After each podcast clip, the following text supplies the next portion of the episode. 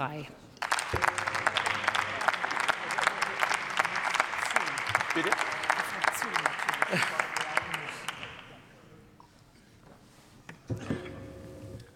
Frau Präsidentin, liebe Kolleginnen und Kollegen! Gestatten Sie mir diesen Einleitungssatz, weil wir das jetzt so oft in dieser Debatte gehört haben, die letzten 16 Jahre. Ich kann Ihnen nur eines sagen. 2005 war die Situation die, dass der Economist getitelt hat, Deutschland der kranke Mann Europas. Und wir haben dann in dieser Regierungszeit die Arbeitslosigkeit halbiert. Wir haben die höchste Beschäftigung in der Geschichte unseres Landes erreicht. Wir haben das erste Mal die Staatsverschuldung reduziert. Wir haben erfolgreich regiert und insbesondere die Ausgaben für Bildung und Forschung verdoppelt. Und jetzt machen Sie einen Bundeshaushalt für das nächste Jahr, wo Sie das erste Mal wieder in die andere Richtung gehen. Also so viel nur dazu.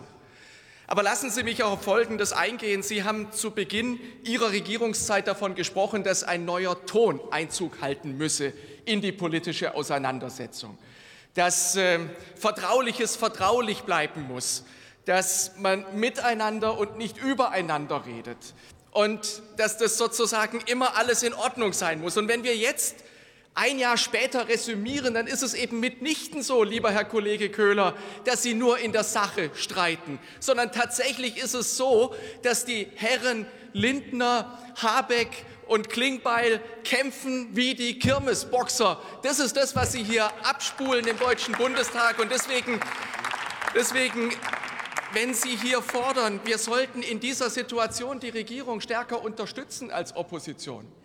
Wir machen es immer dann, wenn es irgendwie vertretbar scheint. Aber lassen Sie mich mal auf ein Problem hinweisen.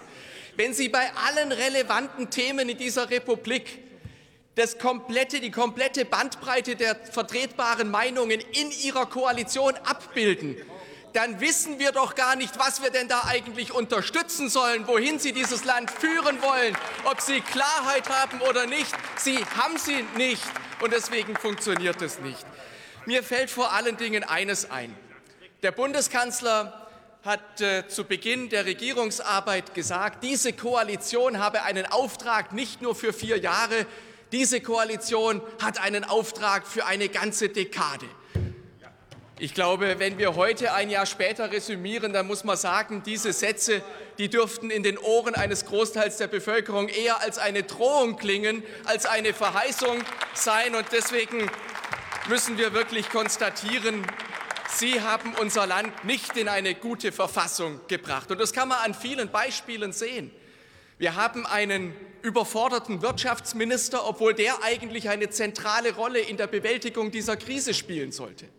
Und es hat im Übrigen auch Auswirkungen auf die Gesetzgebungsprozesse. Wir erleben eine Chaotisierung der Gesetzgebungsprozesse, wie wir sie noch nie erlebt haben. Übrigens nicht nur aktuell, sondern beispielsweise auch beim Osterpaket.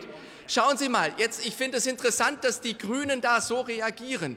Denn Sie als Verteidiger des Parlamentarismus, Ihnen müsste es doch die Schamesröte ins Gesicht treiben, wenn Sie sehen, wenn Sie sehen, dass Ihre Fraktionsvorsitzende zu Beginn dieser Regierungszeit noch gesagt hat, wir machen den Bundestag wieder zu einem Ort der politischen Debatte.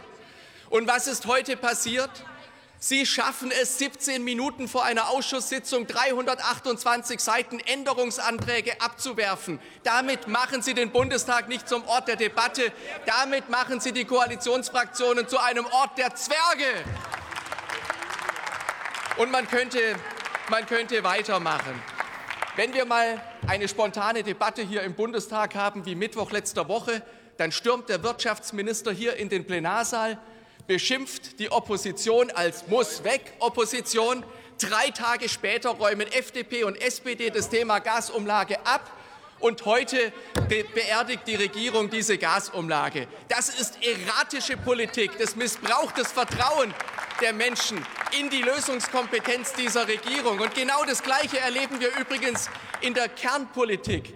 Was hat der Wirtschafts- und Energieminister dazu gesagt? Erst hat er gesagt, wir brauchen es nicht, weil wir haben ja gar kein Problem mit dem Strom. Dann hat er gesagt, vielleicht, vielleicht ein bisschen, vielleicht in Reserve. Jetzt werden für die ersten zwei, drei Monate zwei Kernkraftwerke weiter betrieben.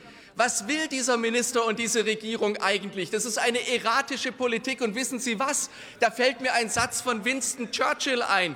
Der hat einmal über die Deutschen gesagt, sie machen am Ende immer das Richtige aber erst nachdem sie alle falschen Möglichkeiten ausprobiert haben. Und so verhalten sie sich hier in dieser Regierung und wollen das auch noch als Ausweis guten Regierens ähm, uns verkaufen. Liebe Kolleginnen und Kollegen, das ist keine vernünftige Politik und deswegen kann ich nur aufrufen, kommen Sie, kommen Sie zurück zu Führung und Stabilität und Klarheit und deswegen sollten Sie die Probleme, die das Land hat, auch tatsächlich tatkräftig angehen, aber sich nicht in Scheinthemen verlieren. Herzlichen Dank.